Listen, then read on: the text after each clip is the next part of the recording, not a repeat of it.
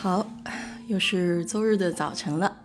昨天晚上虽然睡得比较晚，但是现在看来好像精神还可以。那么今天呢，我们就邀请张姐来给我们聊一下日本。嗯，日本这个国家呢，其实我还挺挺想去的。呃，一就觉得好吃的也比较多，然后嗯，听说的。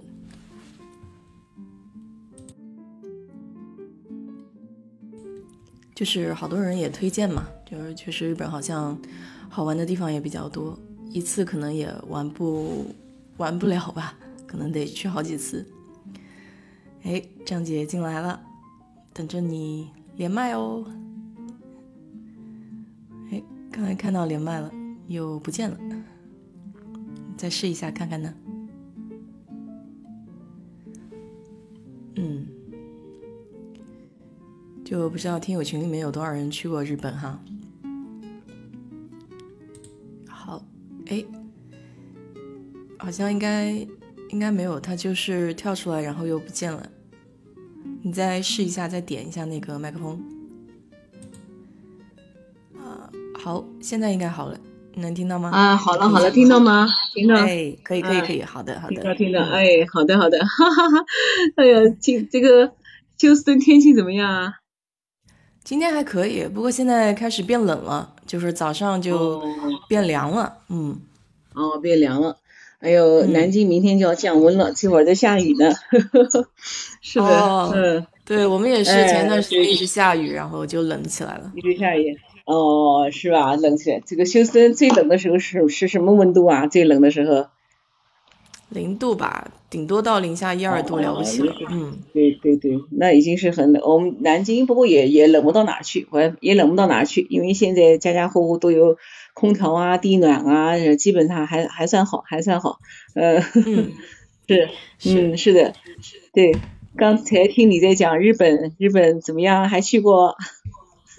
就是说嘛，没有去过，然后今天就特别想听你聊一聊，因为很多人也都推荐嘛，说日本还挺好的。是的，是的。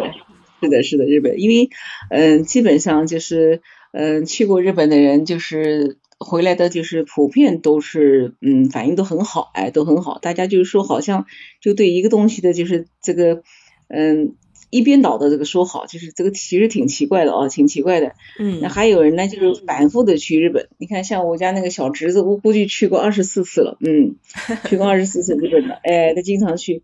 然后呢，我还有个邻居，他就他的邻居就是一个月就准时去一趟，一个月准时去一趟，雷打不动，嗯，就是 就是这么一个，就是哎，所以说，嗯，我觉得日本还是值得我们好好关注的哦，是吧？嗯，所以就特别想听你的 观察，你知道吧？其实其实日本的，嗯，说实话呢，我我也不是非常熟，真的是只仅仅去过一次。呃，因为之前前面的时间都被就是到到美国去了，去了好多次了，到美国去了。然后呢，等到等到去日本的时候呢，就是也是很赶。那次是是去另另外一个地方，到嗯西班牙和希腊。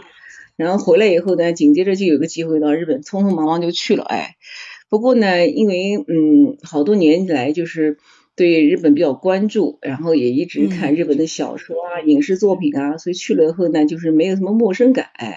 哎。没什么陌生感，嗯，而且呢，就是也改变我们脑子当中很多的，就是固有的思维，就是我上次讲的固有的思维，哎，嗯，以前我们小时候好像都听说，哎呦，就讲提到日本都说讲小日本哦，我觉得这个词还有个词叫 叫什么叫弹丸之地哦，叫弹丸之地。后来跑日本看一看呢，确实很小，因为毕竟来说它比中国是要小好多，哎，它因为它整个的那个领土面积和陆地面积大概也就是。呃，六十八万方，六十八万方，但是呢，它这个光光领土面积已经把我们上海、浙江、安徽和江苏装进去了，也能把英格兰和苏格兰，呃，英格兰和那个爱尔兰装进去了。像德国啊，什么西班牙、意大利这些国家，通通比它小。而且就是要看日本的人口，对吧？对，看人，你不能老跟我们比，我们的实在是大的巨无霸，对吧？这没法比，没法比。是是是。而且呢，日本的这个这个这个人口人啊，就是人口也是因为是一亿将近一亿三千万，就是说还是蛮多的。而且你想，在世界上超过人口过亿的国家也是凤毛麟角，也数得过来的，对吧？所以说日本还是哎。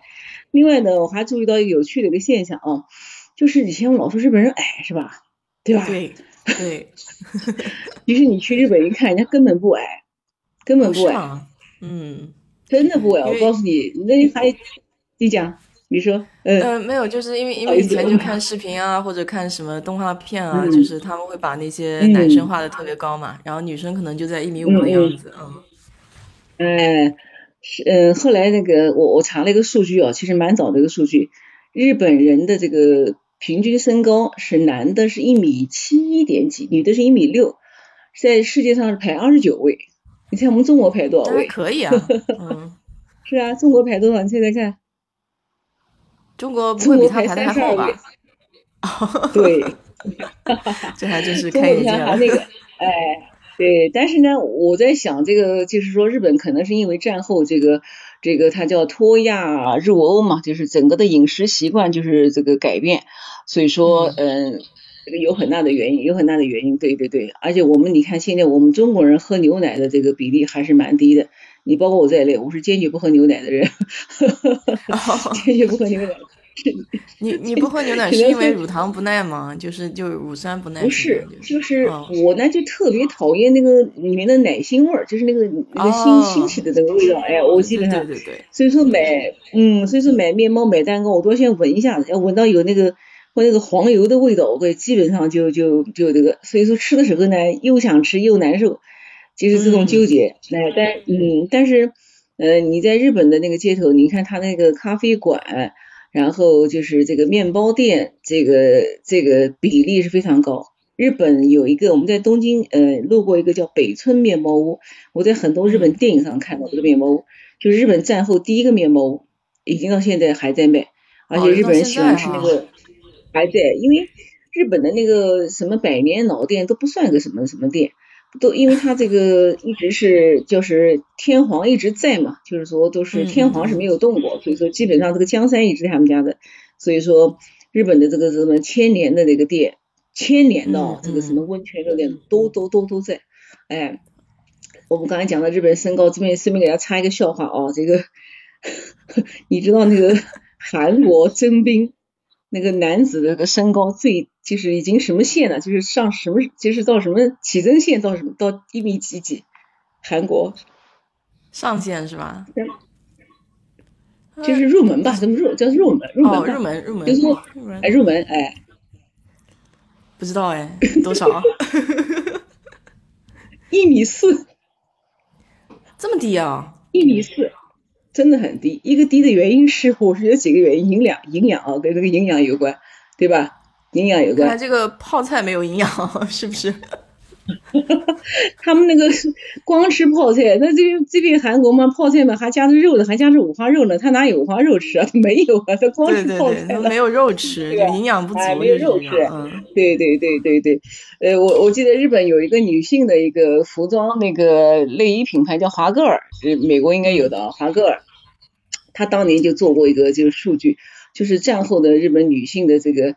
呃，胸围就是从多少到多少到多少，其实就是反映了一个一个，其实它包含两方面，一个是营养的这个这个这个这个加强了，第二个呢，其实也是社会社会的这个开放度，这个这个这个这个开放度西化了，哎，所以说日本女性包括这个呃男男生女生他的这个身高，哎呀，他的这个营养状况都是应该来讲在亚洲还是蛮领先的，还是蛮领先的，哎，不错，嗯，所以说我们得先是。嗯，就是把脑子里面那个认知给它稍稍调一调，转变一下，对，转变一下，是是是是是是。然后，那么今天我们想先聊一聊啊，就是因为嗯，说实话，就是讲日本人太多了，这个对日本的这个这种了解，我根本可以说没有发言权。但是呢，我是从我们这个我自己的这个女这个角度啊，就是这个观察一些，我先跟大家谈一谈，就是我觉得这个。仪式感，这个这个三个字，那我们现在经常就讲哦，什么生活需要仪式感。你看欧洲人也是一样，包括美国人，圣诞节啊，什么万圣节啊，这些什么节，我觉得其实美国节日很多哦，就是那个对，嗯，就是各式各样节日，然后家里大部分都有一个地下室放的那些道具是吧？然后服装，哎，装饰就特别多。你看超市里面也一样。那日本呢？我觉得它这个仪式感就是，就在到日本以后呢，我理解这个仪式感呢，并不仅仅是比方说我们吃饭的这种排场，或者是说节日啊这种仪式。其实日本的节日很多，它大量的那种民间活动叫什么什么祭，就是那个祭祀活动的祭，那个祭就是个活动。经常哎，他经常有那个，你比方讲，那个有一次那个夏天的时候，他嗯那个。嗯，还有个什么祭啊？就是赶走蚊子的那个什么一个祭，很有意思吧？就非常乡土，就是夏天被蚊子多嘛，哎，就赶走蚊子，赶走什么？其实就是每个人举个火把，然后在田里面绕一圈，哎，他也很开心，因为你想这个天全部黑了哦，大家在田埂上，每个人举着一个火把，照在前面，也照在后面，然后天上那个星星或者是萤火虫间接穿过来，这个场景还是蛮有意思的，哎，就是就是在农日本的农村，各种各种祭。丰收也是这个季，什么季什么季都有。就日本的这个，那么我到日本以后，我就觉得就是它的仪式感就是体现在于就是生活中的很多日常，很多日常的一种仪式感。呃，我们第一站是去的大阪，大阪那以后呢，到了一个叫阪神百货，阪神百货呢，它是这个一个大百货公司，它附就是在那个那个站叫梅田旁边有大概三个大百货公司，一共总总的加起来，这个百货公司的楼层是七十层，将近将近七十层。七十层，不是一家哦，就是几家合在一起。然后我们去的比较早，大概还有十几分钟就开门。哎，我突然想起来，好像人家说日本那个商场开门是个仪式，我们就在那，果然赶上了个仪式。哎呀，真的很有意思。嗯，是是，他气氛听见吗？能听见，对，你说。好，听见。嗯，还有倒计时十十分钟的时候，就出来一个穿制服的一个女女士，然后在门口就是。给我们鞠躬，鞠不知道为什么鞠躬，因为他那个好想鞠躬。我们去的那个，哎，那个百百盛百货呢，它负一楼是对接的那个地铁口的，哎，日日本地铁口非常多，对接地铁口，等于我们是去的负一楼，负一楼，然后我就透过那个窗户往里面，透过那个门窗往里面看，它负一楼是个卖食品的一个一个商场，所就是各种各样的食品都是那个，然后每个都是个独立的柜台。每个柜台大概有两到三个员工，全部穿的白色的制服，非常干净，非常整齐，而这个制服就看的就是那种僵的那个硬硬的那种感觉。好了，板正啊，就他们都在忙，哎，板南京话叫板扎扎的。然后，然后呢，差五分钟的时候，就来了一个女的，就拿了一个水牌，就是一个像像小一个竖的牌子一样的，上面写的开开业时间，这个关店时间，然后又进去了。好，大概还有一分钟，然后音乐就而且一个铃就开始响起来，里面就开始响铃声了。然后这时候两个女的就进去了，进去以后他们站在那个门两旁边，就开始响铃了。响铃以后，然后所有的这个员工都站在那个柜台，因为他的柜台不是也是两，其实它是一个一节一节柜台空的嘛，站在两头开始鞠躬。那个场景真的很震撼，因为他那个。他那个地下室很大，那个商场那个就是一负一楼很大，大概这种卖饰品的柜台有一一两百个呢。你想多少人啊？而且我发现日本很有意思，我看一下，就是他那个，嗯，每个柜台人很多，不像我们，他每个柜台人很多，齐刷刷在那就是鞠躬，然后这时候门打开，一瞬间我们就进去了。然后因为我相信那个商场人肯定很多，哦，那个门很多，好像我刚刚站下来，周围全是人，人就站满了。哎，这是一个，对对，我觉得这个这个这个让人很感动。后来我刚才今天在群里面不是也发了一个嘛，就是日本一家百货公司六十年的历史了，因为疫情嘛，等于就是关门了。他们也是特意选个这个找专门的一天时间，这个结业以后向这个所有的客户致谢。真的，我是觉得蛮敬业的。哎，这是我理解，就是这个仪式感是我们看得见的。还有一个呢，就是我觉得他那个百货公司那个那个那个服务就是。就我们讲 sales 叫那个销售员哦，哎，他都和他的卖的东西的这个卖的东西紧密的结合。你平常从第一层去的就是帽子店，我很少去看帽子，我一直喜欢买帽子。结果我一个朋友喜欢，我们在那居然逛了两个小时卖帽子，我就发现每个 柜台的营业员都戴着不同的帽子，而且非常漂亮。嗯，而且这个营业员年龄都偏大，你看我们这里，哎，展示给你看，他的营业员年龄都偏大，年龄都偏大。然后呢，就是戴着这个这个这个这个各式各样的帽子，哎，你就觉得特别的舒服，哎，你就想买这个，你买这个。所以我就想起我们在国内有时候就买东西也是蛮难的。你看，你比方说营业员这个他卖的是，除非是个大牌的那个那个那些店啊，奢侈品，营业员穿的统一的，好多店的营业员穿的衣服和他这个卖的东西基本上是不搭，就是平行线感觉，哎，就是就是完全不是那么回事儿，你很难去从他身上去找一些这个元素，或者找一种这个统一的这个感觉。但日本就不一样，哎，然后呢，我们上了楼以后呢，这个看到他那个在搞一个和服展，因为我们在国内商场其实也是蛮大的了，但是呢，这个公共空间尺度不是太大。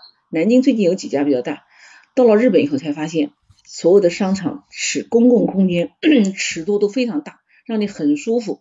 柜台和柜台之间隔得也很大，这次还是蛮让人意外的。因为都觉得地方小嘛，对吧？结果去了那个顶楼，它是一个是吧？都觉得地方小，因为美国不一样，美国地大，这个这个这个地广人稀是吧？地广人稀。嗯。我最记得是德州这边。那个我们在那个哦，对，上次在那个赌城的时候住在那个川普酒店。哎，对面是三个梅西百货。我说为什么要有三个啊？哦，跑去一看，一个卖男士的，一个卖女士的，一个搞儿童的。哎，真是地方大，真是闲的，对吧？哎，这有意思吧？跑去一看，哦，原来如此，三个店，那不搭嘎。那日本他能搞这样不简单。那么我们去的那层在搞和服展，它是两层楼打通的，是一个大的一个天庭，非常好。那个和服展，那那时候真的开了眼界了，就是知道。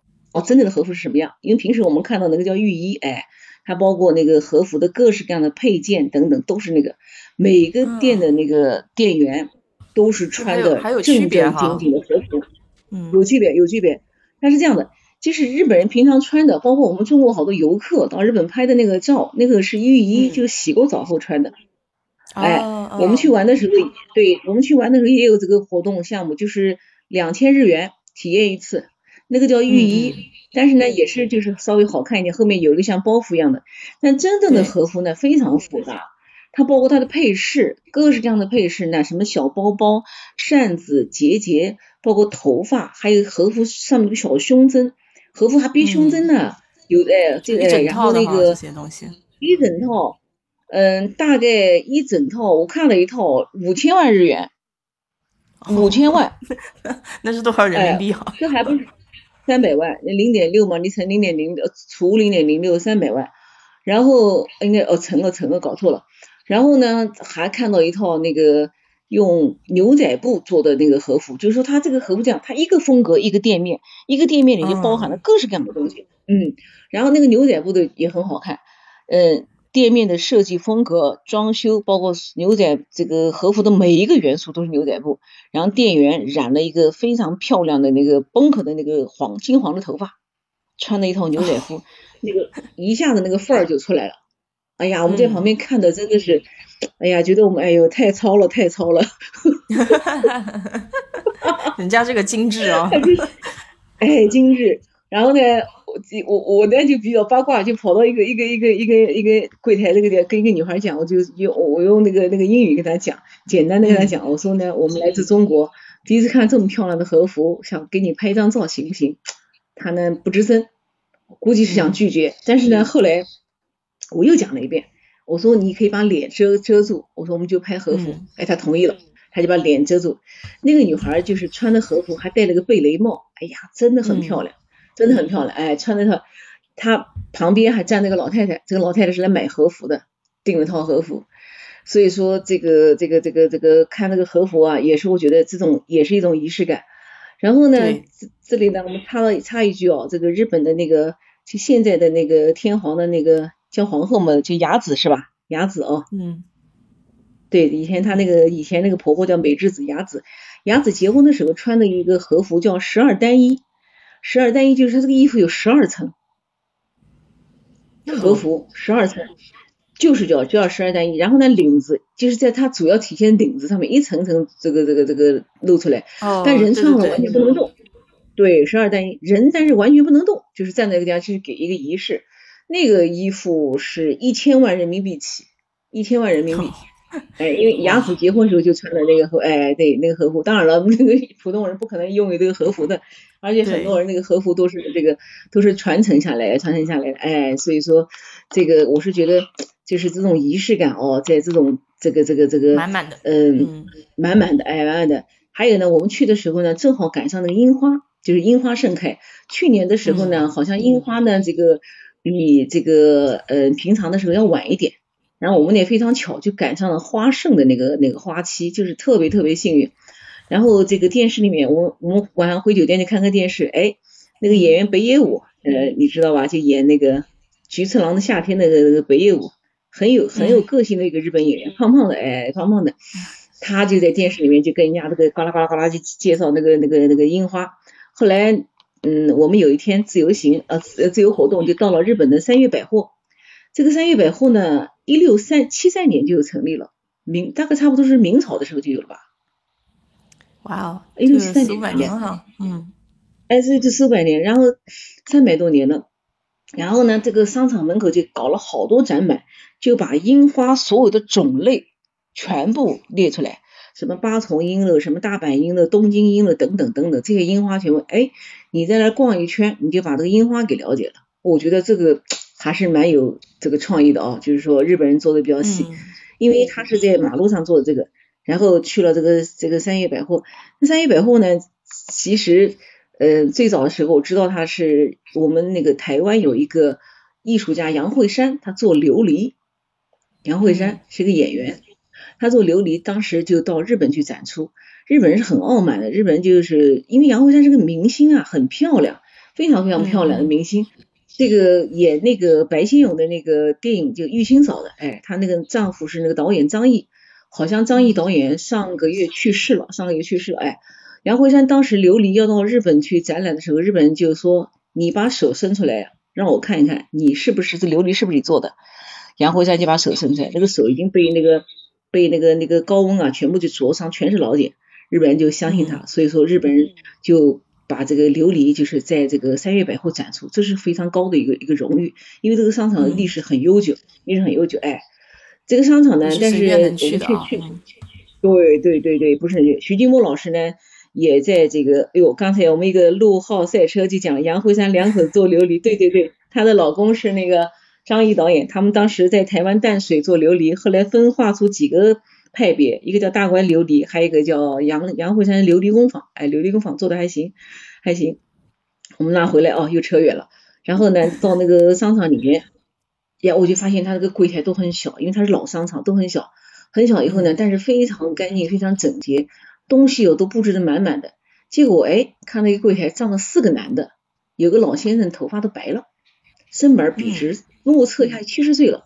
我就一看，哦，是卖那个男西装，就卖男士西装的店，店员是呃四个，站在小小的一个柜台里面，四个人，好像年轻的也要五十多岁，还真有这个叫什么，真有这个这个人在那量衣服，大家都非常认真，所以我就在想，我们你看国内现在哦，就是说商场里面这个可能人力资人人力贵的原因还是怎么，就一个柜台只能有一到两个营业员，有时真的是忙不过来。然后呢，你想去跟他交流，就有时候就忙不过来，我们就走了。但是我觉得日本就是说，其实它人工也很贵啊，但是它商场里面的这个营业，就是每个会员营业员数量都是蛮多的，蛮多的，所以说给给人带来这个体验就蛮好的。哎，那仪式感，我们最后再讲个小例子。对，比较注重这个客户的这个感受，他这种体验感，哎，体验感，哎。因为我是觉得，像我们现在商场里面卖的都是那个西装，都是成衣了，对吧？很少说是现场去量，哎，都是在现在。我因为我一直在那儿就看，一直在那儿就看，就有个先老先生就在那儿，结果等于这个柜台小小的柜台挤了四个男的在那儿，然后哎，我感觉就是我们内地我们国家这个现在商场这个体验感啊，虽然说我们经常什么智能化了，什么刷脸了和什么东西，但是我觉得 那个还是一种形式吧，哎。然后呢，这个这个这个，我是在想，就是嗯，在日本的时候，就是这几个商场的这种感觉哦，让你觉得嗯还是蛮有意思。另外一个就是日本，它不像我们这个嗯中国，就是我们现在好像都是线下，但是日本的这个就是哦线上，但日本的线下它仍然是这个大量的这个，就是我讲一个商场，如果说它的营业额大部分集中在这个这个。现这个实体，所以说跟它的这个体验，对，跟它的体验，跟它商场的这个布置，还有商场的这个管理是分不开的。另外还有个事情，我想起了，那个喜马拉雅上有一个老师叫刘伟老师，在青岛，他是专门做日本自由行的，他就跟我们说，就日本在那个餐馆里面吃那个天妇罗，你只能蘸那个酱料嘛，只能蘸一下，就不止蘸两下，一蘸第二下你口水就在里面了，对吧？你咬一口就会。对对对。哎，哎，后来我还真是在商场里面，我们在试吃一个东西，商场里面给我们试吃一个东西，然后旁边放一圈牙签，我拿了牙签试吃了一个那个榨菜，然后就把牙签放下来，旁边一个游客吃了东西，牙签忘了换了。准正准备再下去插第二个东西的时候，那个营业员一个老太太一把把他手啪打开，我都听到了啪的一声。嗯，哎，就是说他，对，就是他们一个的很在意这件事儿，第二个他们对于客户的管理也是很严格的。刚才我不是说吗？我们在百城百货不是买了好多吃的吗？林友在群里也跟大家说了，你说我们在国内还会吃炸鸡啊，街口旁边什么都想吃，买了一堆东西，但是商场就是不允许吃东西，没有个地方让你吃。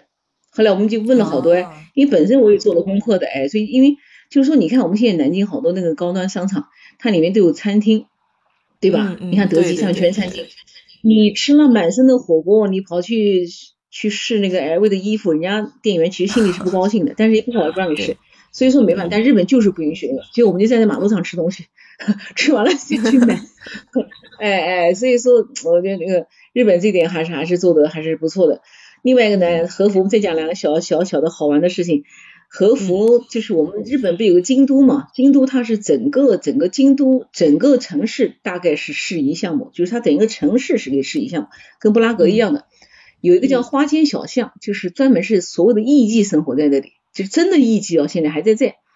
然后这个白天嘛，因为晚上哎艺妓都是晚上上班，白天那个我们去的时候，它等于是个参观项目，但是不能大声讲话。全是那个矮矮的那个木头的房子，日本人不是拉门嘛，全是那种拉门，都蛮陈旧的，但是干干净净的。然后门上面就挂的那各种日本有喜欢布帘子嘛，哎一家家。结果我们在看的时候，突然走进来一个老太太，就是一个那个艺妓，年龄蛮大的，也蛮胖的，大概一米五五左右，全副武装。我所谓全副武装就是穿的非常格格正正，包括头发，包括妆。艺妓不是擦的那像水粉一样的吗？你看章子怡演过那个电影上，那水粉一样的脸，哎，就这样。嗯。然后拎，嗯，拎着一个小包，拎着一个那个小包包，就是那个小包包像个小圆筒一样的那包包。然后呢，那个穿的木屐，里面穿那个鞋，这个袜子是五指那个袜子，开指袜嘛，哎。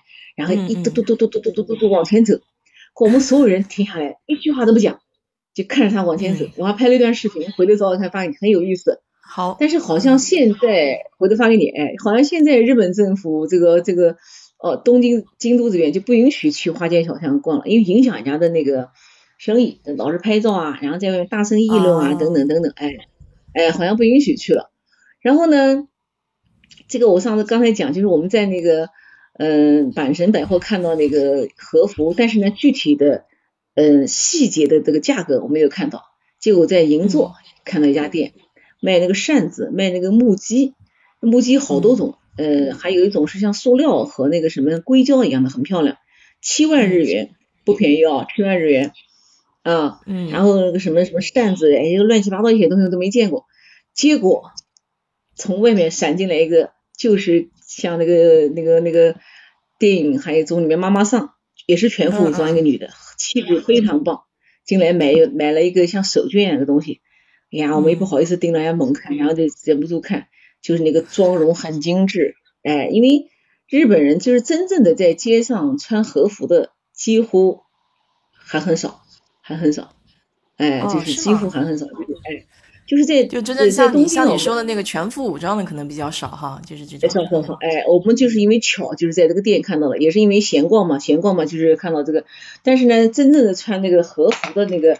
还是少，我估计可能是在呃一些节日啊，或者在一些这个呃重大的一些场合可能会穿，哎，可能很，但是呢，真正穿出来还是很少，还是很少，哎，所以说我是觉得这个对这个几件事情印象很深哦。我想讲的仪式仪式感可能也包含一些这些东西，不仅仅是说我们要吃顿饭啊，摆一些东西啊，放一些这个这个什么树啊什么等等，不是这样的，哎，所以说我觉得。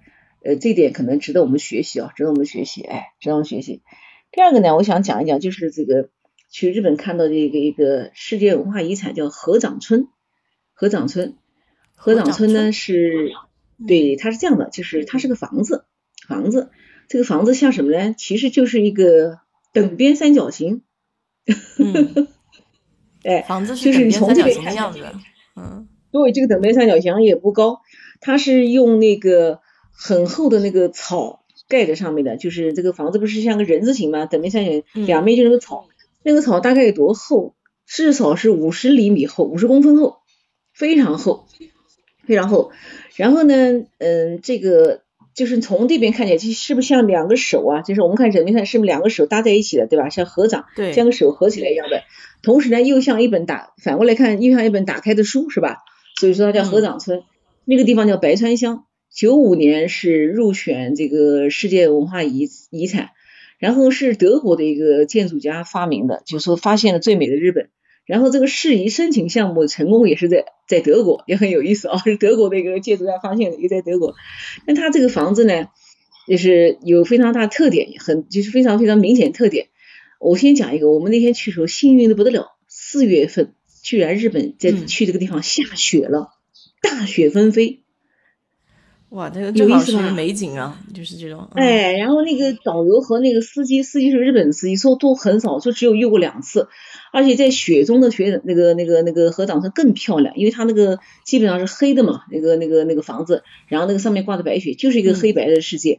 然后在大概在他们在那个叫啥叫叫叫叫，嗯，春节的时候，就是他就家家户户挂红灯笼，那个感觉更漂亮。然后呢，这个房子呢有个什么特点呢？第一个，它不可能一家一户把它盖起来，因为它这个草啊，就是这个这么多草弄上去，需要大家齐心合力，所以也就合掌的意思，也齐心合力的意思。第一个，第二个呢，它这个房子呢很有意思，它是南北向长，东西向短。哦，哎，当时我觉得好奇怪哦，仔细一看，嗯。对，不是，它其实是一个一个一个那个一个就是这个延长它的寿命。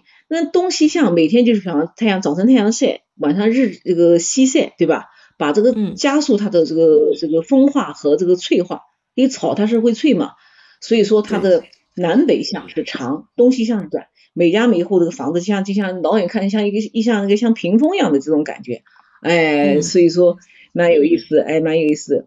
然后呢，这个合掌村，就是不过呢，我们去的时候那天人不多，人不多呢。后来我也查了一下资料，就在这个附近啊，它整个整个这个区域都是世界文化遗产，都是这样的一个一个一个建筑。如果大家以后去玩的时候，如果说人特别多，可以考虑呢去周边的这个一些村落，同样的一个风景。就像我们南方，你比方说我们苏州，你比方说苏州这个周庄旁边，不都是这样的水乡吗？对吧？有同里啊，有木渎啊，有个路直啊，对吧？你不一定都赶到那个、那个、那个、那个、那个同周周庄去是吧？周庄人又多，所以说这是一个小小的一个提示。另外呢，我们去的这个白川乡呢，它在日本的岐阜县。这个岐阜县啊，还有一条河，这条河被誉为日本的莱茵河，它的这个风貌跟莱茵河长得特别像。哎，我们那个啊，嗯，对对对对。特别特别像，虽然莱茵河我没去过，但是我看资料上写的。然后那个我最喜欢的一个日本的作家松本清张，曾经就是在一本小说中就描写过这条河，描写过去讲那个凶杀案。然后当时站在河边，心里面还是蛮感慨的。就像我经常讲的，就是说，呃，你去了一个地方，你突然在你脑子里面找出一个什么东西来，或一不是一个人，或者是一个事，或者是什么物，或者一本书，就和这个地方发生链接，你觉得特别有趣。那会儿过后，我就哎想起松本清张那个小说，哎呀就觉得特别好玩，而且那个水很清，哎水很清，所以那次去那个河长村玩的，哎呀蛮有意思。那个导游也讲我们特别幸运，就赶上了这个下雪。好，等到这个从这边回来再到东京，哎呀就樱花就盛开，那个花开的哦真是令人发指，令人发指，就好景都给你赶上了。哎是是，对对，那次真的很幸运，而且那个在日本的。呃，是一个什么寺庙我忘了，还是清水寺还是什么寺？有一棵千年的樱花，这个樱花叫夜樱，就是它这个樱花呢，因为时间已经很长了，很长以后呢，呃，日本人就是非常崇拜这棵树，就经常到它这个树下去去去那个站着。然后这个日本，我记得以前索尼公司出了一款那个呃桂祥彩电，我们家当时买的桂祥，然后它那个里面一个试就是那个试音响的一个一个 DVD，就是放着这只夜莺，就是春夏秋冬。然后一一这是一个四季的变化，还有一天的变化，嗯然后用了各种各样的交响曲，各种各样的这个美妙的音乐去赞美这个这个夜夜莺嗯，哎，配的美景就在这个日本。哎，上次我们看，而且那个樱花呢，它就是在那个皇城，就是日本皇宫那个旁边那条河那个地方，它那个花瓣掉到那个河里面，从远远看过去，那可比林黛玉葬花这个啊，这个这个壮观多了。美啊，美美美美美，哎，是是是，哎，但是好像我们国内那棵，就好像我们国内那棵银杏树哈，就是哪儿有一棵特别特别老的那个银杏树，嗯对。其实现在哦，就是中国这个种植樱花的这个这个地方非常多哎。你看我我以为你还记得我们学校国有个英州对吧？以前就是种植樱花，因为现在什么武嗯汉大学，还有对，叫什么地方呢？哎，你可以想象吗？甘肃有个地方居然种了大概有一百多万亩樱花，多少的？我上次看个资料，哎呀，从航拍不得了好看，好像新疆也有。嗯哎，这樱花很多，因为樱花好，对樱花它除了有好像有观赏价值，还有什么药用价值我忘了，反正就是国内现在种植樱花也非常多。包括南京，我们上次去了一个矿坑公园，也是大片大片的樱花，真的是很好看，很好看。哎，是是。嗯以后看樱花也未必都会去日本了，哎，日本也。哎哎，对了，刚才突然想起来，今天看到个好消息，就是这次东京奥运会能够如期举行，哎，哦，是吗？哎，那还挺不错的呢。如果是这样的，这对嗯这次那个看官网官网发的消息，就是日本那个东京奥运会官网发的消息。上次我们还买到了他那个吉祥物，来买到了个吉祥物，就是那个那个哎很有意思，回头发给大家看看。买的是个冰箱贴，在一个小店买的一个冰箱贴，那一个嗯蛮有意思。嗯，这个吉祥物，嗯。然后，嗯、我们当时在那几天嘛，就是这个还吃了一个拉面，呃，给大家。哦，对了，刚才仪式感还在讲一个拉面的事情啊，就是这个仪仪式感。日本呢有一个就是网红拉面叫一兰拉面，一呢就是一二三四的一，兰就是兰花那个兰，对吧？其嗯实，在日本就是好吃的拉面，好吃的拉面上榜啊，一兰拉面从来不会上榜，啊，真的不是很好吃，但不知道为什么就红起来了，哎。然后呢，有一年我记得跟一个朋友去那个香港，就在那个海港城开了一家，排队哦，排的不得了。临走之前，人家就跟我讲一定要去。结果我们两个是在两点半赶过去，因为两点半人少嘞，对吧？还是多，还是排了有二十几分钟，最后排到了。然后那个小小的一个店面，它是这样，等于就像一个什么呢？就像一个木桶一样的一个结构，然后等于就是全部人坐在外面，然后厨师在里面操作，等于我们就能看到厨师。日本好多是这样，就是说像寿司也是一样，你对着它吃。好多我们吃那个什么盖浇饭啊，什么东西都是厨师在中间操作，然后我们围坐着那个。呃，对，你看那个深夜食堂里面那个小林薰演那个深夜食堂里面就是这样，是吧？然后嗯，是，结果对对对，坐在那儿，结果呢，我们就吃那个拉面，然后坐那凳子里面挤得不得了，我的那个包都放不下，紧挨着我的朋友，我们俩坐下来，然后点了一碗拉面，一百五十港币哦，那个肉跟那个在美国比差的蛮真是，只有三分之一那么薄，一片一片加是 only one，一百五十港币，然后就在那等等，哎，我说等什么呢？然后厨师在那就在这磨叽磨叽，突然咵拍拍巴掌，吓死我了！我说怎么回事啊？我这个厨师全拍掌，哦，主厨出来了，大厨出来了，高兴啊！大厨出来干嘛呢？结果哦，大厨出来就跟大家合个掌，然后开始干什么呢？那个拉面，他不是在那个锅里面煮的时候，他用一个像那个那个漏斗一样把面给它那个滤出来嘛。对其实下面漏勺，等于就不能有那个水不能多，这个面糊不能有那个多，所以下面面汤要清。他在那使劲儿晃，我估计晃了二十下，晃了二十下，把那个水滤干。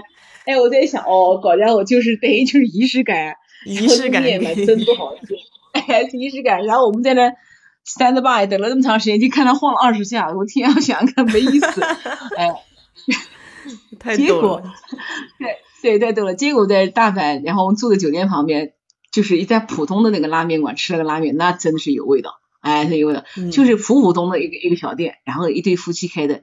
啊，日本人我觉得蛮有意思的，他那个厨房里面那个这个厨具哦，什么什么碗锅碗瓢盆还特别多，特别密，然后摆的满满的，包括日本电影上讲的也是摆的满当当的，在这个地方。结果呢，我们就跟他讲，其实点菜你不需要日语，很简单，你就拿那个菜单你就点就是了，对吧？也没有还价余地，没有还价没什么就点。结果我们点了拉面，我的妈，一口没把我咸死，跟你讲，日本拉面好咸，很咸，我当时好奇怪，哎，我说日本人不是清淡吗？哦，后来三天吃下来，懂了什么叫清淡呢？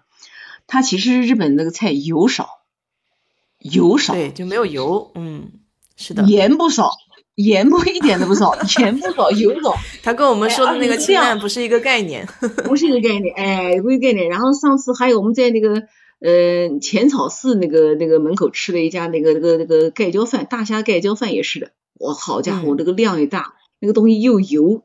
然后又咸，给我们一个小菜，我这个整个就是呃比我们这咸多了，哎，后来，然后呢，就是也了解了一下日本人他这样，他前面可能会喝点酒，然后喝点酒呢，然后呢弄点这个这个这个菜下饭下的哦下酒，然后到吃饭的时候他就弄点那个小菜吃一吃，就是那个我们叫滋物滋物，哎，待会儿跟大家分享一个米糠咸菜，然后呢吃就哗啦哗，甚至日本人甚至吃那个米饭的时候，他把那个饺子当做菜，饺子就是菜。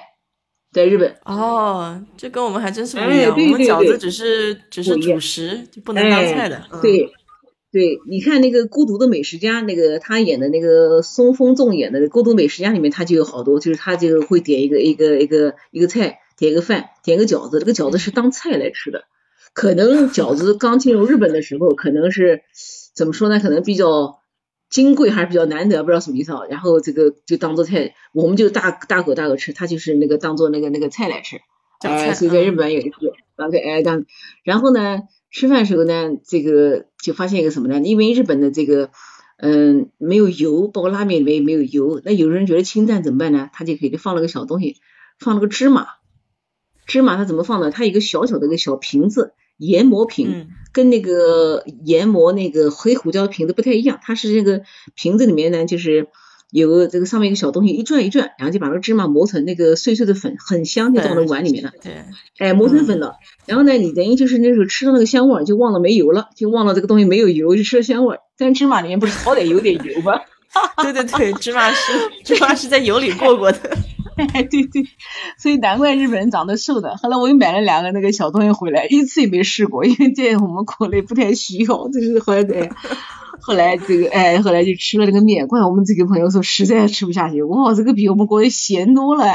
然后那个包括哎，包括那个天妇罗，包括我们吃的盖饭，包括那个什么那个什么什么什么那个那种饭都是蛮咸的，哎，都是蛮咸的。所以说。这个在日本，大家知知道这个所谓的日本的饮食清淡，不是清淡，是是咸 少油。对对对，它它跟那个越南菜还有点像哈，那这越南菜也是，就是没什么油水，嗯，对，没什么油水。哎，其实是蛮那个，它是这样的，就是这个呢有一个小小的这个历史原因哦，就是日本它和这个，因为日本的就是嗯传承的这个这个。中国的这个文化嘛，就是我们中国就是过去是人到七十才能穿这个绸的衣服，才能穿染色的衣服，所以叫白丁，叫布丁，呃，不布衣叫白丁。还有我们古代人过七十才能吃甜的东西，就人到七十岁才有资格吃甜的东西。日本也是一样，日本以前就是普通老百姓，对，是的，你看看书上这个，日本普通老百姓以前是不允许吃肉的，不允许吃肉怎么办呢？但我们想，平常我们讲高汤是什么东西做？高汤就是这个荤的，什么鸡骨肉、牛骨的肉，包括现在日本的，对吧？那现在日日式拉面，你看到这个这个里面，它这个除了这个高汤以外，但是大量的日本的是放什么？放那个什么小小的这个鱼干，放昆布，对吧？对对对，嗯，是的，对，很少是用那个日本它有两素高汤，就是因为。民间不允许吃肉，但后来是允许吃肉了。他们就就是想办法从素的这个素菜当中提取这个这个这个高汤。你看菇，然后那个像各种菇，它有鲜味，对吧？然后这个昆布，然后还有这个这个这个鱼干等等等等东西。所以日本的这个拉面，它基本上是用这个东西来熬汤的。那么已经很清淡了，如果说再淡就吃不下去了。所以说它在盐上面它要多加一点点。是这个意思，哎，这个是我看的一个资料上面说的，哎，下饭下饭，哎，下饭，哎，哎，讲到下饭，来穿插一个小故事啊，来大家，对对，讲个吝啬鬼。我以前看过一个吝吝啬鬼的一个故事，吝啬鬼是这样的，他呢两个儿子，每天他不给孩子这个这个做菜吃，就给他们吃饭，然后呢，光饭吃不下去了怎么办呢？哎，光饭，然后呢，墙那个屋檐下挂一条咸鱼，然后跟他跟他们讲，吃一口饭，看一眼咸鱼吗？哦，看一眼，舔都不让舔，看一眼，哎，看一眼，然后突然有一天吃着吃着，这个这个老二就说：“爸爸，爸爸，爸爸，你看哥哥刚才看了两眼。”啊，你看爸爸说什么？嗯，咸死他，咸死他！啊天呐！我们来抠到这个程度呢？笑死了。然后呢，这个这个哎，在日本这个就是吃这个这个就是得理解了。所以说有时候吧，就是我们还是那句话，就是你自己去亲身体验一次你就知道了，对吧？看到了听到了未必是真相，对吧？哎，以前都是日本这个。然后你看。你到那个德国、到欧洲去也咸啊，西班牙也咸哦，我也吃不消哎。这个这个希腊也咸，美国也咸。你是美国人还咸？快那个那个酱，吃薯片还要蘸酱，你说是不是？哎，是是嗯，是吧？对 对，他们那个薯片确实是，哎哎，蘸其他酱在吃。嗯，是的。然后呢，上次还有个好玩的事情，我们在那个。嗯，就是那个浅草寺，浅草寺也是一个这个景点，人乌泱乌泱的，包括这个外国人多的不得了。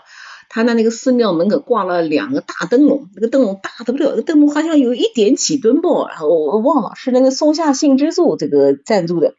就日本人不喜欢挂那个红灯笼嘛，所以松下幸之助有一次呢是身体不好，就到这个庙里来祈福，祈福呢回去就好了，好了他就来还愿，还愿以后呢他就这个这个这个就捐了两个大灯笼。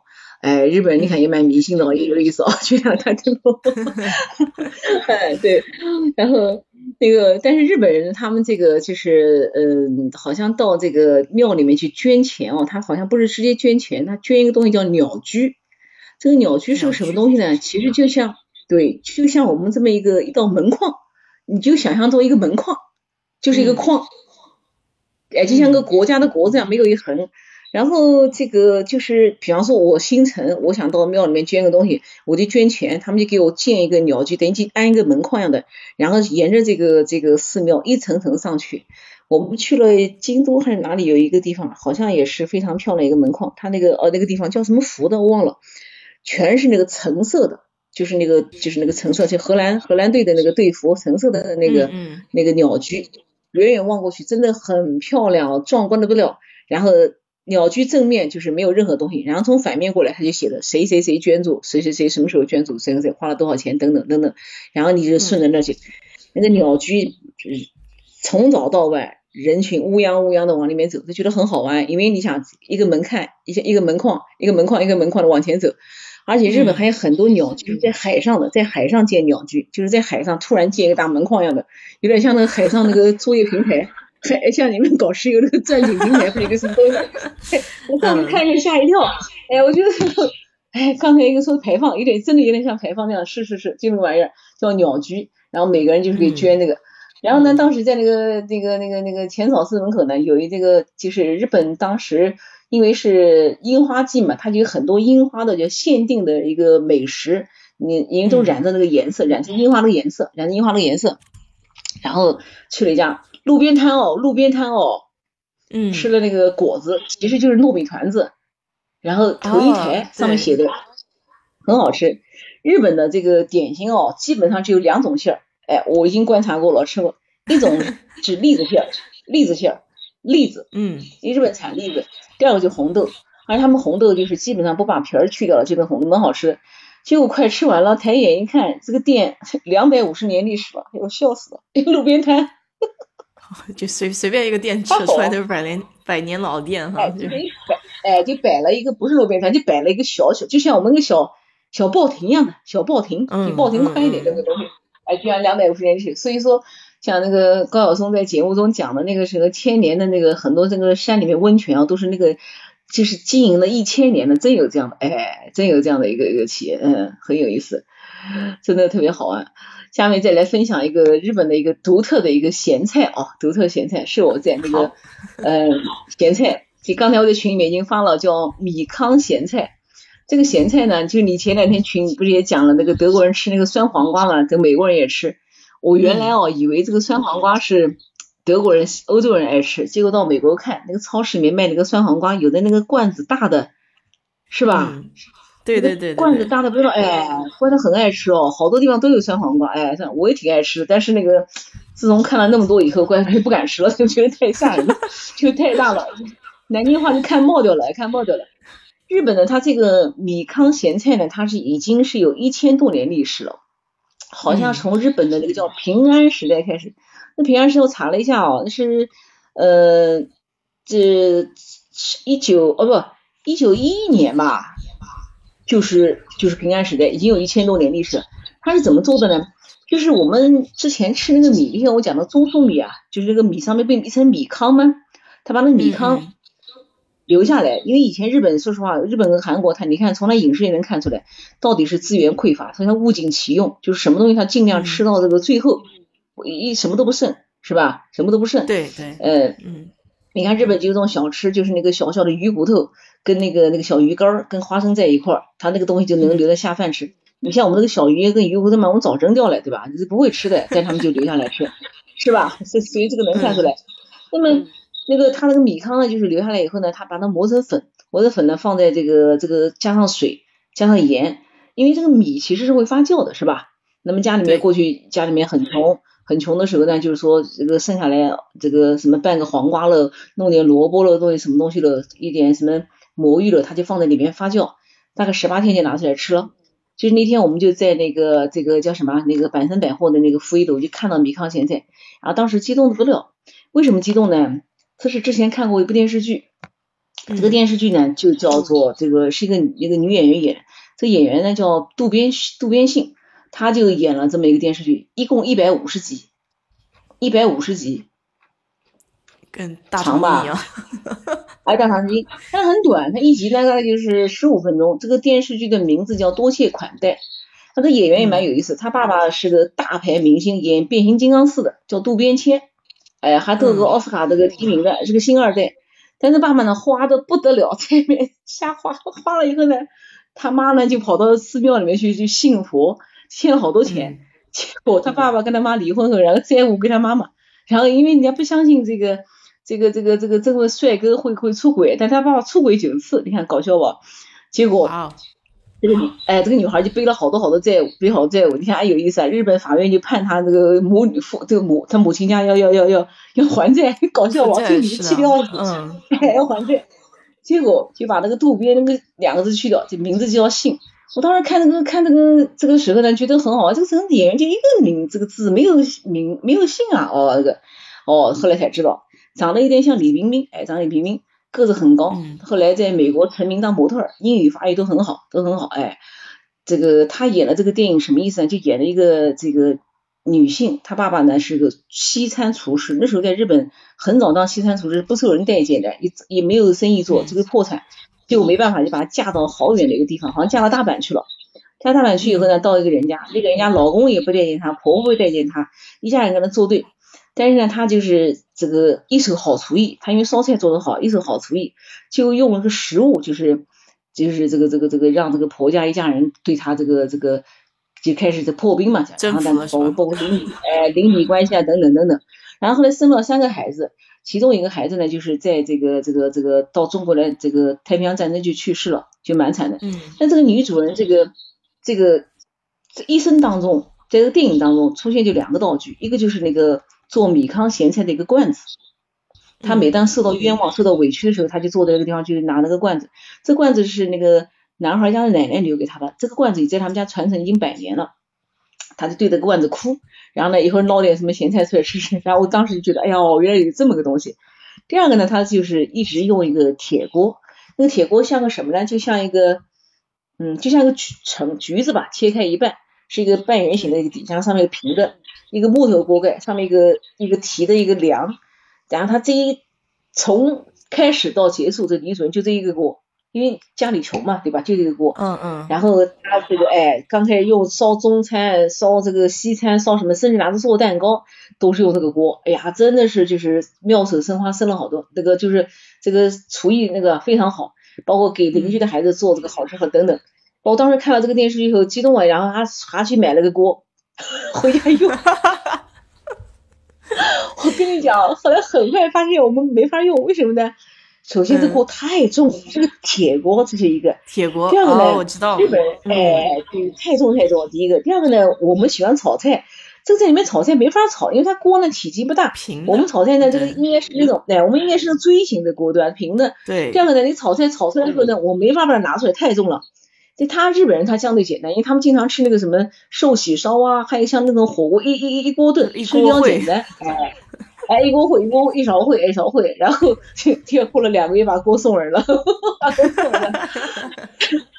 所以说，所以说在那个时候能，看到那个木糠咸菜，我觉得呀也特别亲切。也就是说有了链接哦，终于知道这个是什么事儿。但是现在就是商场里卖的木糠咸菜，全是那个整个的蔬菜，什么嗯那个白菜啊，然后黄瓜啊，还有那个胡子啊、茄子啊这些东西就在那腌，哎呀腌。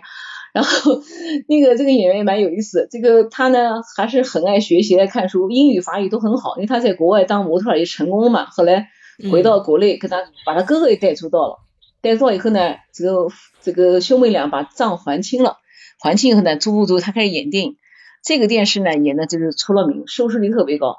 然后自己他写本书，写本书了以后他画封面，你看他把书寄给谁了？寄给那个村上春树。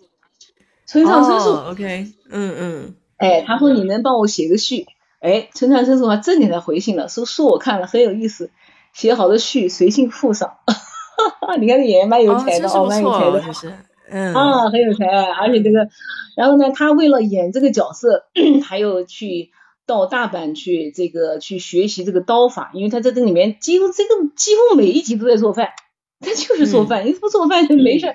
然后包括这个孩子去世，知道儿子死这个消息，包括战争是没有办法，只有用做饭去解压，去排解心中的这样的一种烦恼，就一直在这个。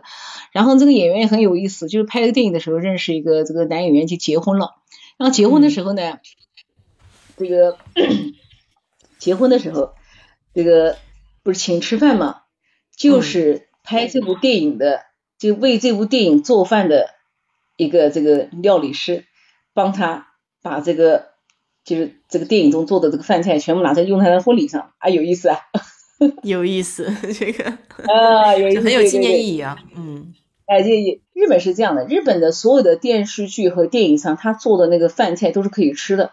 我曾经买过一本书，一个日本是个女性，嗯，好像五十岁不到，她就专门为电视剧和电影这个影视剧和电影做饭，就是专门是她来做，她在那做，做完了要吃。做完了要吃，因为什么呢？就说不浪费嘛，不浪费嘛。你看，你看我们这个电视剧里面，基本上吃饭上面都一个拌黄瓜，一个西红柿炒鸡蛋，是吧？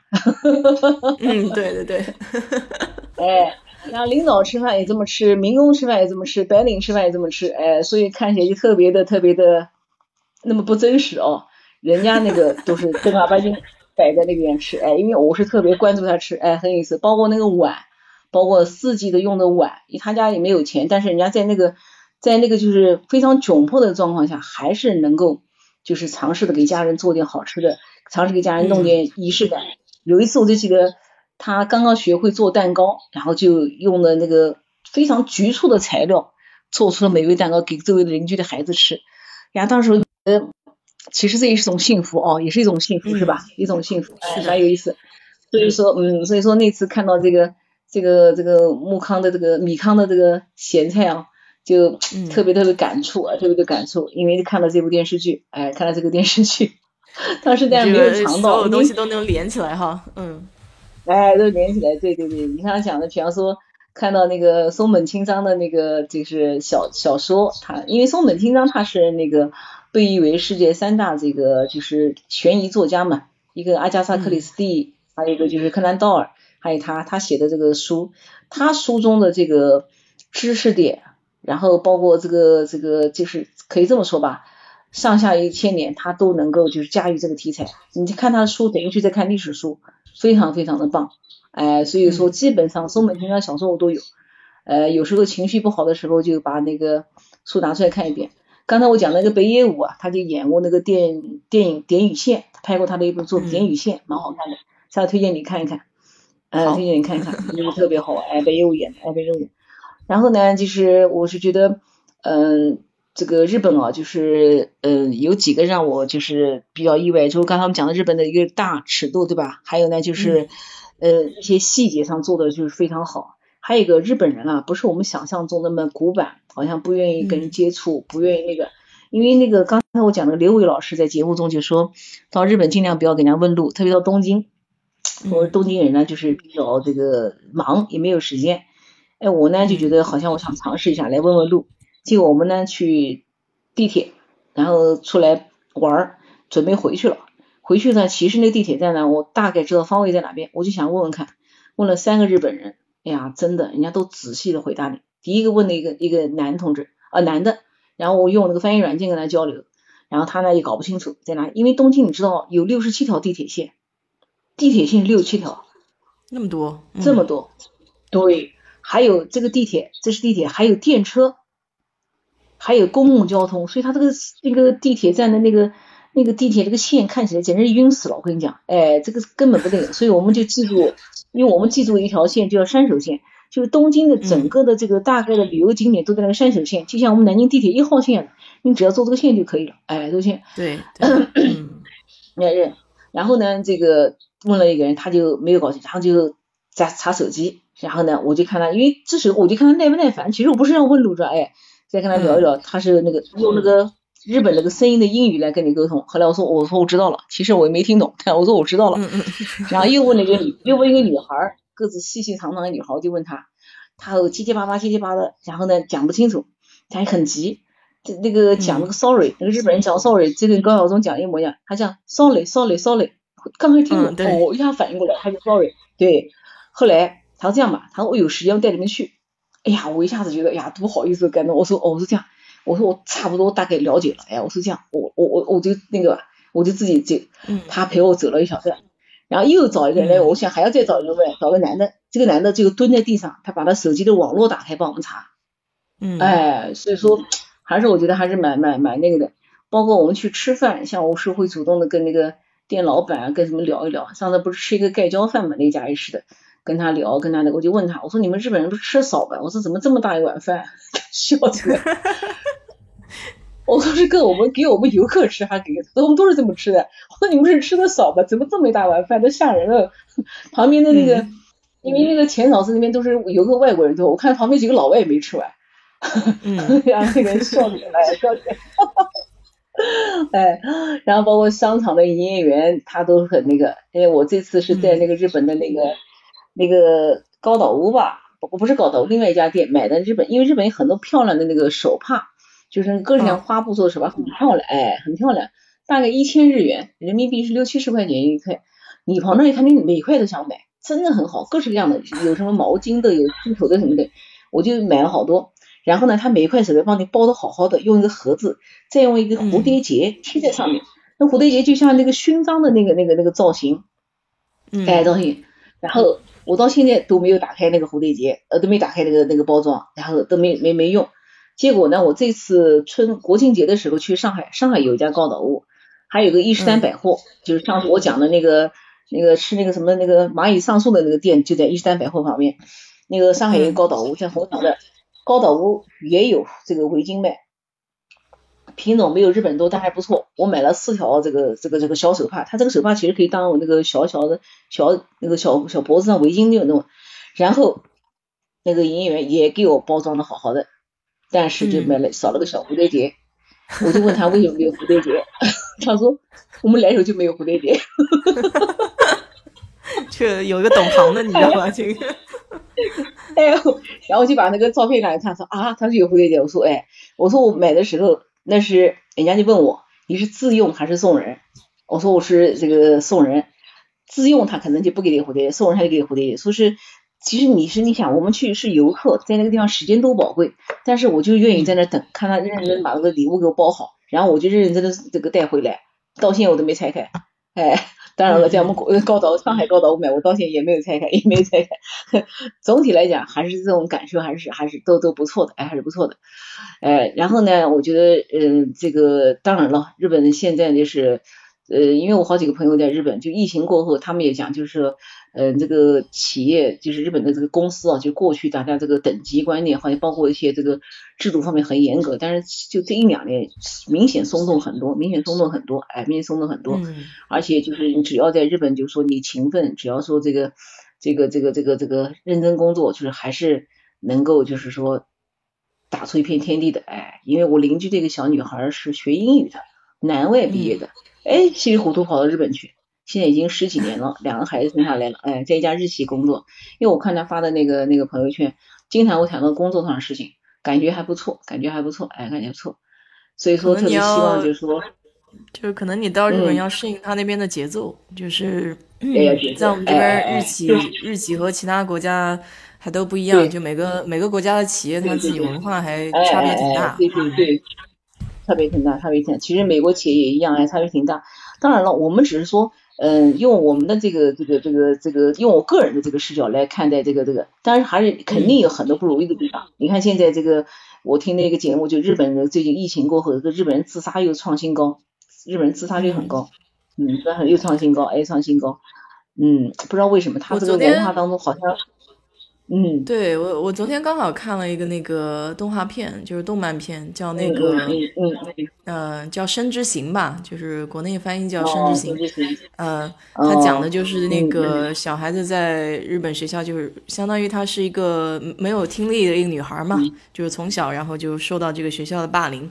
然后那个男孩子就霸凌她，就就大概就讲的就是也是自自杀的这个事情嘛，那就确实日本自杀率比较高的。哎，对对，你看那个那个那个明星那么年轻的三木青马，怎么就就就就这个，哎，压力太大了，嗯，压力太大，哎，然后还有他那种过于封闭哦，过于封闭，哎，但日本人要二起来也不得了的二，哎，这个也吓人啊，哎，你看他好多电影，下次来。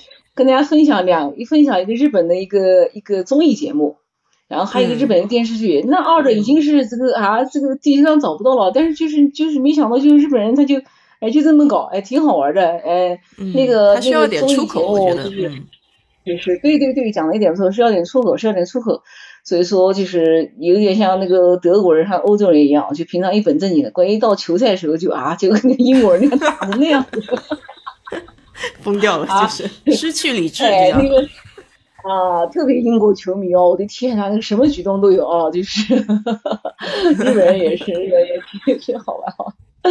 哎，所以下次我看我今天看那个我们另外一个群，就是那个刘伟老师，我们有一个那个那个日本自由行的群，他就说，嗯，奥运会开放以后呢，就是可能就是民间就会要开放了，因为再不开放，大家啊。不行了，这个已经憋不住了。哎，不行了，对对对，都都都跑过了，是都跑过了，是。尤其是空间又小，你知道吧？日本人在待在家里就一点地儿，就更更是难受。对对对对对，是难受。然后地方真的是小，然后那个啊，然后不过呢，他有这样，他现在就是因为现在日本这不是也进入这个叫后欲望时代嘛？你看很多那个新名词都是日本人发明出来的。最早叫食草男是吧？食草男就是说这个不愿意谈恋爱，那现在就是连这个这个这个结婚什么都根本不愿意了，哎，根本不愿意了。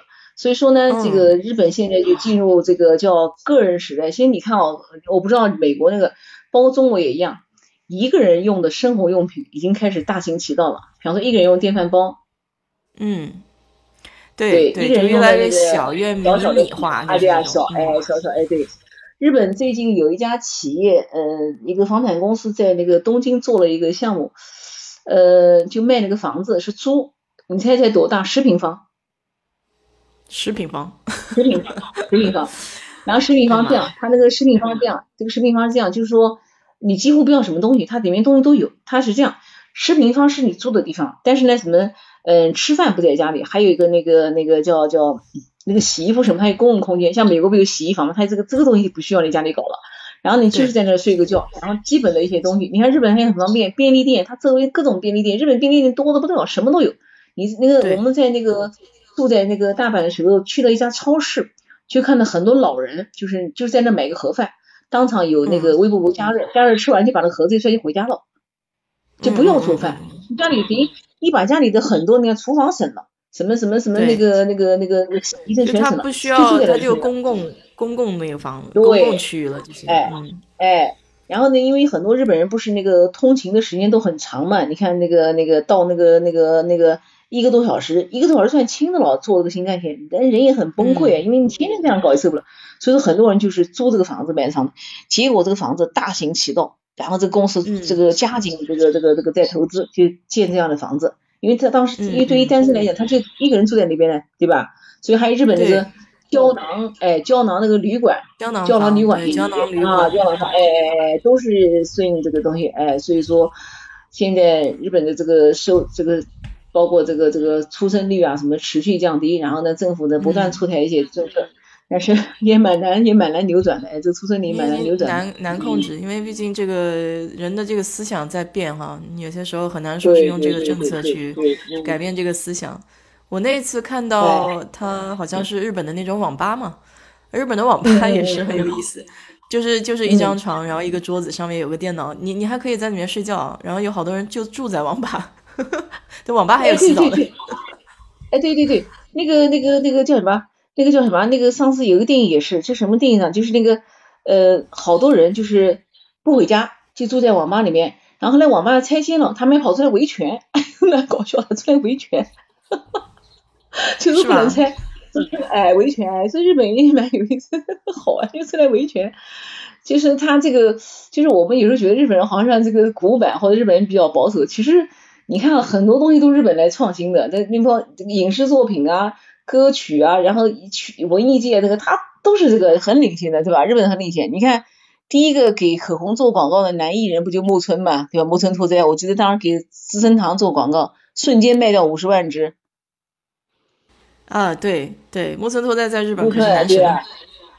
哎，不卖卖卖卖那个他那个做那个那个给资生堂做一个这广告，现在我们这些男神全部出来做广告，那也不稀奇了，人家老玩过的套路了，是吧？哎，木村玩过套路，呃，没错没错，哎哎，对，这个日企的话，我我刚才看到那个空山林雨说这个日企压力不大，我我日企没有待过了，所以就是也没有什么话语权。你如果了解人家在日企的话，可能是不一样的，就像我们中国人老是对有。固有思维嘛，所以有些东西不一定是那样。对对，固有思维是是。反正我认识的两个人，一个是他是中国派过去的，就是外派的；还有我讲那个小姑娘，那个小姑娘，反正从她的看，那个小姑娘，你看现在都生第二胎了，而且在日本生生孩子是产假是两年。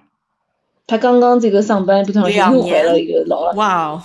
产假两年啊，嗯，那个那个小姑娘哎，然后那个，然后这这两天才好了，她那个老大，咱们家两个孩子很有意思，这两天那个。幼儿园不是又不能上学了吗？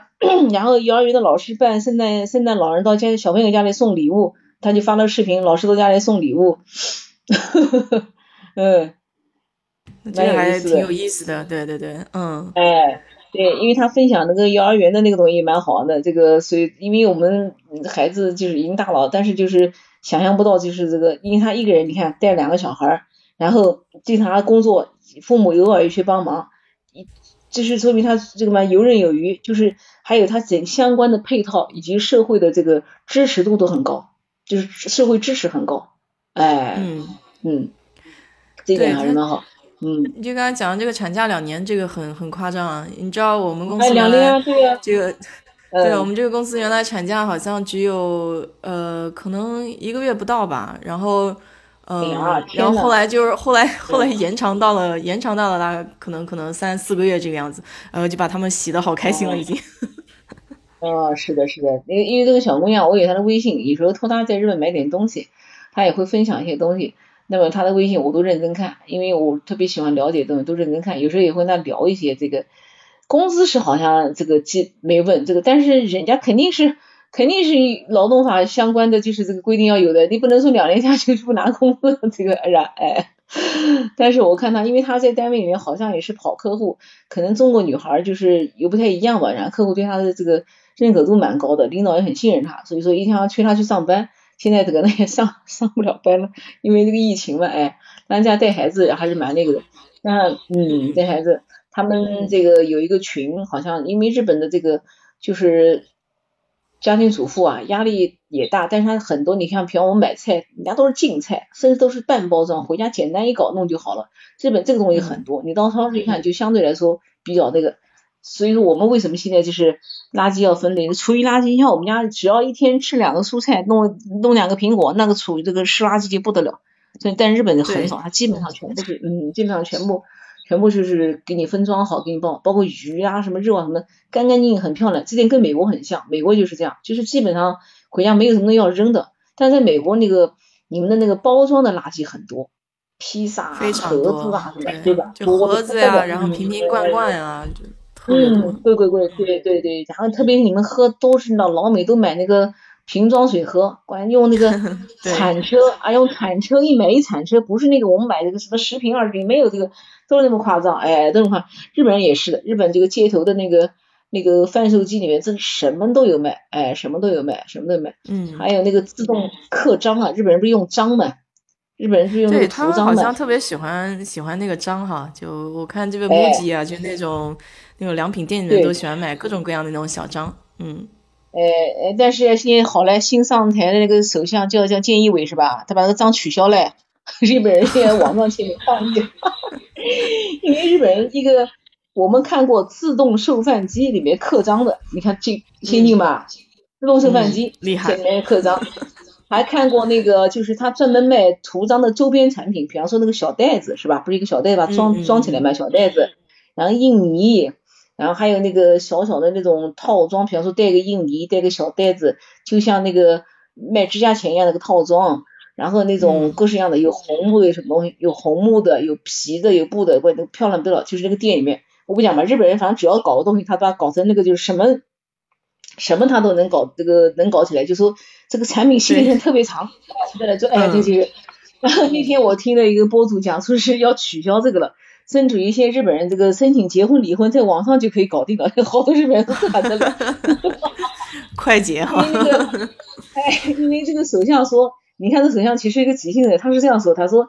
嗯，现在都互联网时代了，还什么什么盖章什么盖章太慢了，我们要提速提速提速，要与时俱进了是吧？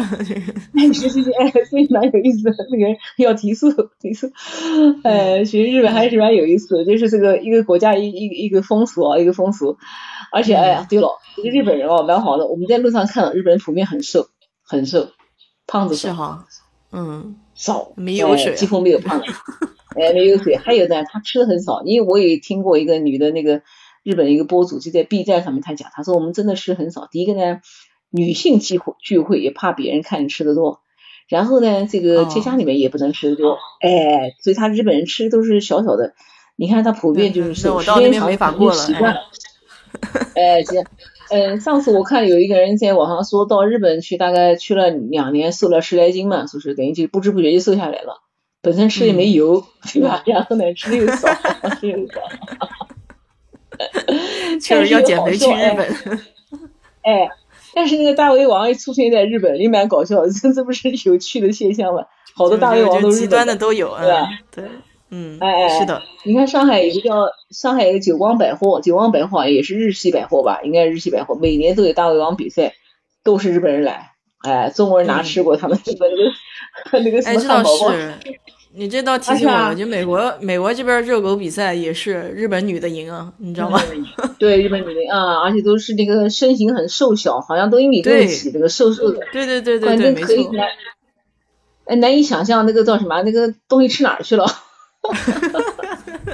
哈哈哈哈哈！是啊，消化系统好，消化系统好。哎，消化系统好，是的，是的，嗯，消化系统好。哎，哎，你这你这个下次这个叫什么？先你想，我看你那个跟我俩这个聊的，下次想去日本。如果说，假如说以你对日本了解，先去日本，先去哪一站？先去哪一站？我其实我我想去。我想可能先去北海道吧，我感觉就是我不想去大的城市。对对对对，北海道，哎，北海道是的，好多人说那个北海道要去无数次，所以说一去再去。嗯，喂，听见吗？也是说每个季节都不一样哈。嗯，对对对，北海道，而且北海道它那个物产也很丰富，就是物产也很丰富，呃，物产也很丰富。下雪天我去年我侄子好像去的时候也是下雪天去的，呀，那个雪真的漂亮，那个雪景。哎，嗯，云真很漂亮，但是呢，到冬天的时候呢，蔬菜就很贵了，因为没有蔬菜嘛，跟我们中国雪乡一样的蔬 蔬菜就很少。哎，但是那个北海道的那个中国人很多，东北人很多，嗯，东北人很多。他是这样，因为日本这个曾经在占领过东北嘛，有很多日侨就是没有没有走，嗯，然后呢，这个战后呢，大概有有大概好像是八十年代不到吧，这个中国政府可能跟日本政府有这么一个协议，就很多人就回去了，回去他们可能就还是到，因为到北方近嘛，就到北海道，所以在日本很多北海道很多中国餐馆都是东北人，都说东北话，所以在北海道你还要学点东北话呢，哎。东，你讲的东北话我就觉得好笑。我们那天刚才讲的就是说什么什么话最最能洗脑，东北话最能洗脑。我我周围只要有这么一个东东北人，然后跟他讲话就会变成东北味儿。呃，对对，就不自觉的就被带过去了。是吧？哎，对对，咱们那什么旮瘩，对对对，因为有一个那个，因为日本有好多电视电那个那个那个纪录片嘛，我蛮喜欢看，中国也包括也有，就是都是介绍这个这个这个。东那个东北人到那边去，然后刚开始其实也蛮苦的，所以他们开拉面店开的也蛮多的。好像北海道有一条拉面一条街，拉面一条自助这个吃拉面，然后呢你这个投了这个币以后，然后就就坐着等着，然后你一个人就对着那个对着什么，对着一一个小墙吧，就像我们怎么说呢，就像哎呀，就是你坐在一个小板凳，然后面前就是一一堵墙，然后对面其实后面就是厨房，就一个人吃，一个人吃。因为太小了，地方太小了，就是哦，就像那个格子间啊，就像格子间，一个小格子一个小格子，然后就坐一个人就在那吃，吃完就走，你根本碰不到别人，你也不知道店里面长啥样，哎，就那个我觉得蛮好，蛮想去体验体验的，哎，蛮，但是觉得有意思，还想体验体验。还是说北海道拉面是特别是那个特别那个，但是呢，真正的日本的拉面的发源地呢是在这个九州那一带，九州那一带，哎，所以说你到那去跟人家说一兰拉面，人家很鄙视你，什么一兰拉面，我们一看就是不懂。哎，不懂哎，然后当时我们也买了不少拉面回来，哎呦，回来想还是那味儿，但是我没有买一兰拉面，因为我在香港吃，我觉得很难吃，不可以再吃。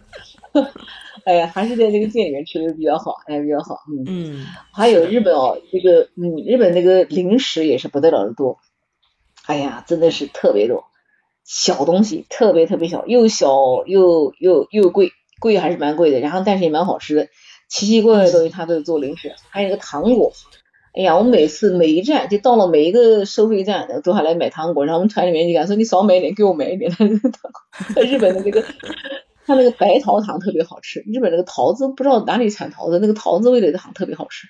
哎，糖特别好吃，每一次都买买上各式各样的桃子。因为在南京就很贵，一包糖果大概二十来克吧，就要四五四十几块钱。在日本就是十十几块钱，所以背了一堆糖果回来，冰箱里到现在还放着呢。就是好看精致，买了没人吃。好看精致，哎，对啊对，还有那个白菜，对，日本现在流行的那个叫白桃乌龙那个茶，根本买不到那个茶，它是好像是乌龙茶用那个白桃那个熏的，就像我们那个呃，就是我们那个叫花茶，就是我们这边茉莉花茶那个样子，它是个白桃味道的，哎，白桃味道的。哦，对了，想起来了。那日本的那个可乐也很有意思，日本那个可口可乐它有很多当地的那个 那个自己的味道。有一次搞过一个那个鳗鱼味道的可乐，就是那个吃那个鳗鱼味道的可乐，没敢吃，没敢吃。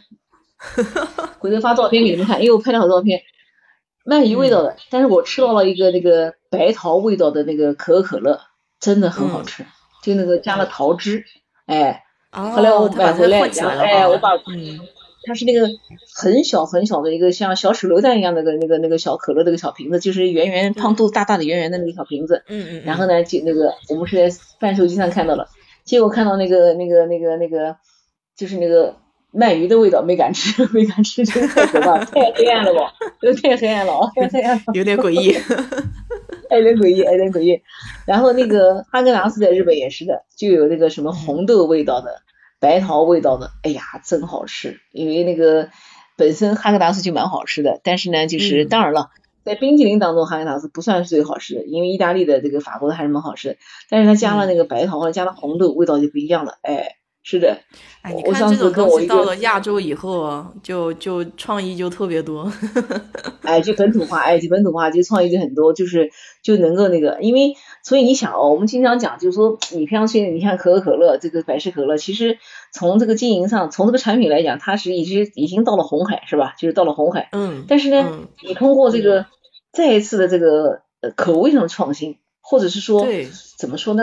跟当地的这个文化元素这个结合，它又打开一片蓝海，是吧？对对对，哎，又是一片蓝海，哎，又是蓝海。所以说，嗯，你到日本的时候就发现那个这个这个这种例子很多。哎，想起了上次，嗯，去了一个就是银银那个银座的一个最高端的一个百货商场，那个是个英文名字，名字我忘了。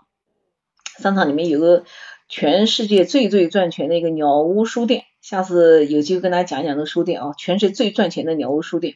然后呢，一楼就卖一个东西，因为进一楼很香。因为我们一楼不是卖化妆品、卖香水嘛，他们没有，他是卖一个什么呢？哎，我就看了半天香味哪来的？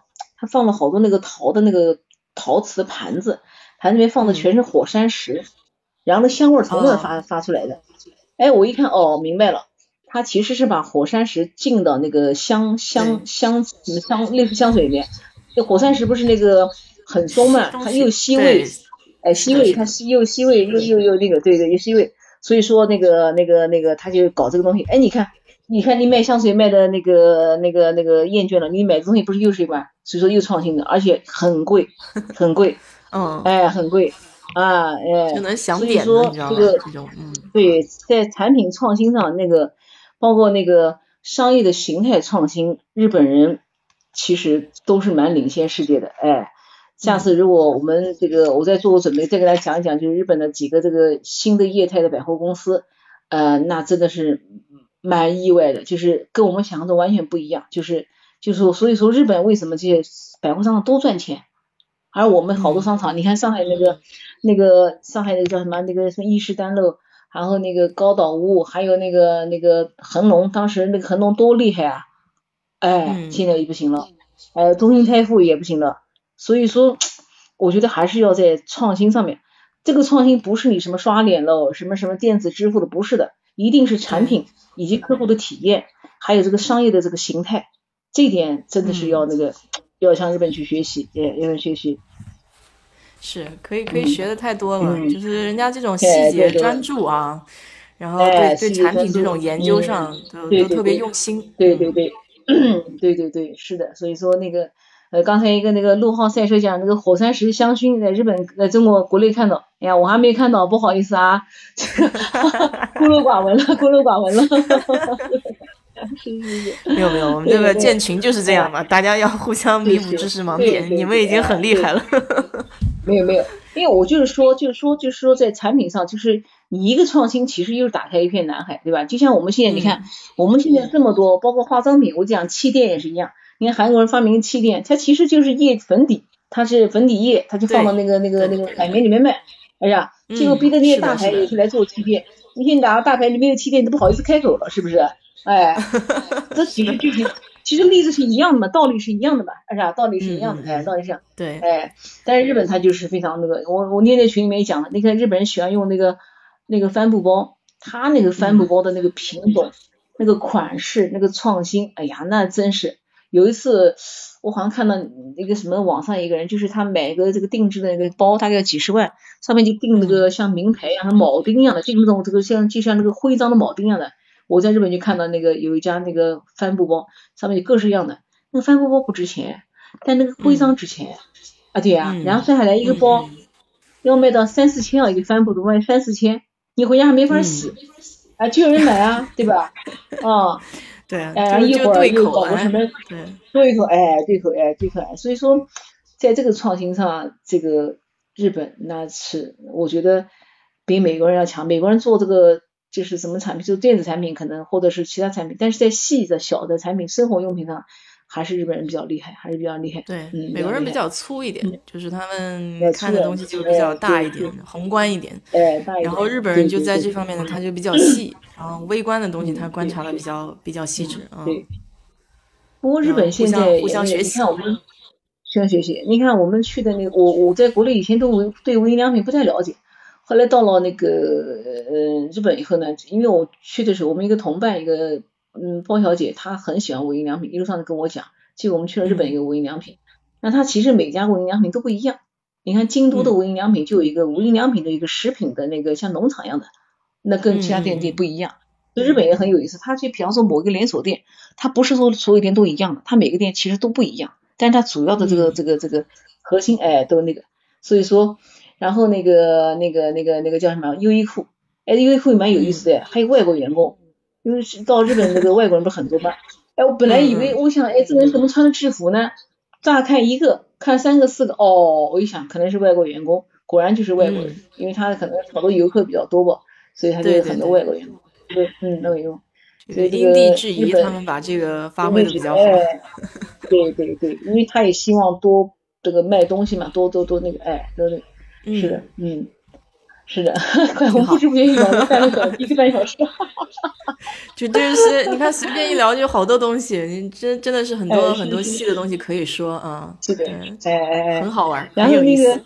好玩好玩，下次呃我再准备一下，再给大家继续分享一个好玩的电视剧，就是一个侦探片，然后我看了五遍，看了五遍，大概有三十五集，看每一集看过五遍，很好看一个电视，然后再给大家分享一个那个。日本的一个就刚才讲那个鸟屋书店，书店非常棒，现在国内开了好几家。他这个书店我看了一个资料，他每年帮人家做设计能赚六百亿日元，就光做书店设计这一一个项目，他就能赚六百亿日元。嗯，六百亿日元，然后一年的营业额是两百三十二亿人民币，这这个你看啊厉害。这个书店是好多书店不赚钱了，都关掉了。他真不赚钱，对国内的书店都不赚钱，真的应该去学习一下，看人家是怎么做生意的。这个 他是这样的，他就是说他有很多的那个创意和基本的一个思路，而且一直在变，一直在变。他这个书店叫什么？叫生活的提案者，就是那个广告公司提案的意思，叫生活的提案者。然后里面各种创新。你看我们时间那么紧，我仍然花了大概有七个小时在这个书店，一直在那待着，然后从头到尾看，上上下下的看，我的妈，腿都转的酸死了，还买了一堆书，奔奔回来两本书，送死了，送死了，哎，蛮有意思。然后呢，再分享一个日本的那个我刚才讲的一个这个综艺节目，那个非常二的一个节目，但是很有意思，也也是学了很多东西。下次我们找机会好不好？啊哈，好的好的 好的好的，哎，好的好的，今天又学到了很多。没有哪里哪里哪里，呃，谢谢张姐很多，哎，没有没有，好好也感谢群里小伙伴啊，感谢，好，嗯，拜拜，晚安，再见再见再见，晚安晚安。好，今天又是非常丰盛啊，这个，嗯，我就觉得就是每每个星期就是听张姐聊一下这个关于别的国家呀、文化呀这些小的细节，就蛮有意思的。嗯，听听对大家可能也有帮助吧，至少对我很有帮助。好，我来找一首歌放给大家听哈。嗯，反正还是主播客气了，谢谢你啊，谢谢谢谢谢谢，不客气不客气。好，嗯，好，拜拜，再见再见。嗯，好呢，再见再见。就是莫文蔚的这首歌吧，反正我还是一向都很喜欢莫文蔚。慢慢喜欢你。然后送给你们哈。